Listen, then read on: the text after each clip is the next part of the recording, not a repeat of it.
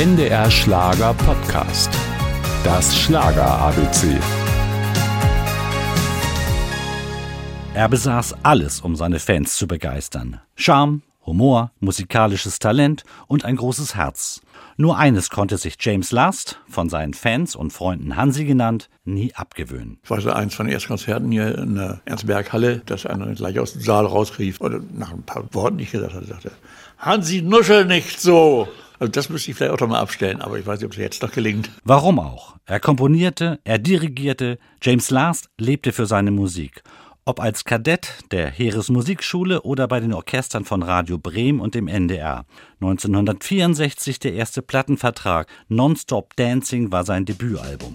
In den 70er Jahren avancierte er zum Partykönig, seine guten Laune-Medleys produzierte er zusammen mit seinen Fans und kreierte so den typischen Happy Sound.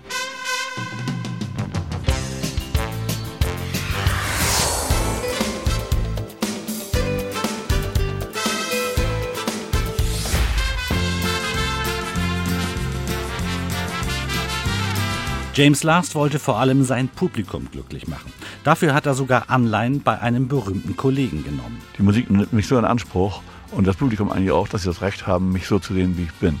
Und da habe ich so ein bisschen Anleihen gemacht bei, bei Mick Jagger oder so vom früher.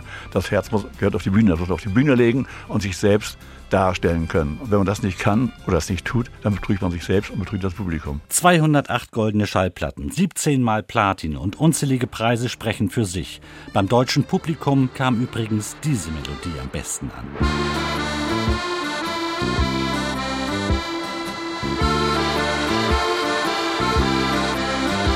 Biscaya nur wenige Instrumentalmusiken hielten sich 29 Wochen lang in den Charts. Erfolg war für James Last nie eine Last. Im Gegenteil, Bescheidenheit und Bodenständigkeit waren für ihn selbstverständlich. So, gestern kam noch wieder eine ältere Dame und sagt, Hallo Hansi, wie geht es dir denn? Habe nie gesehen. Aber ich finde das doch ganz toll, wenn Leute einen immer noch mal wiedererkennen. Ne?